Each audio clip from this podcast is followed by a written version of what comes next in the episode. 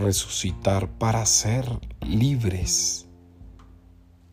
Cada uno de nosotros hoy puede seguir resucitando desde esta clave evangélica.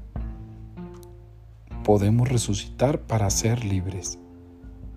No resucitamos para seguir esclavos de nosotros mismos.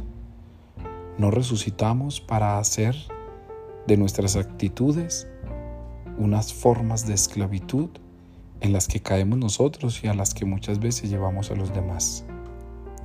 Resucitamos para ser libres. Muchas puertas de cárceles se tendrán que abrir hoy en nuestro tiempo.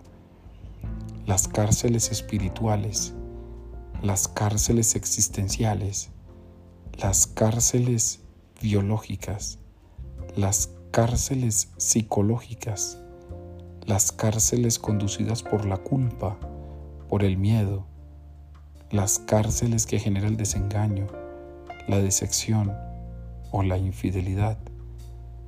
Todo este cúmulo de cárceles físicas y simbólicas necesitan de la resurrección para ser libres.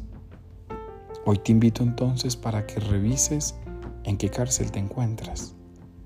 Revisa qué rejas no has sido capaces de abrir qué rejas no hemos sido capaces de soltar, qué candado realmente hay que liberar para que podamos ser signo de la resurrección.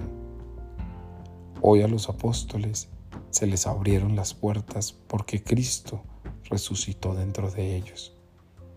Levántate y pídele a Jesucristo que muchas puertas se abran también para ti.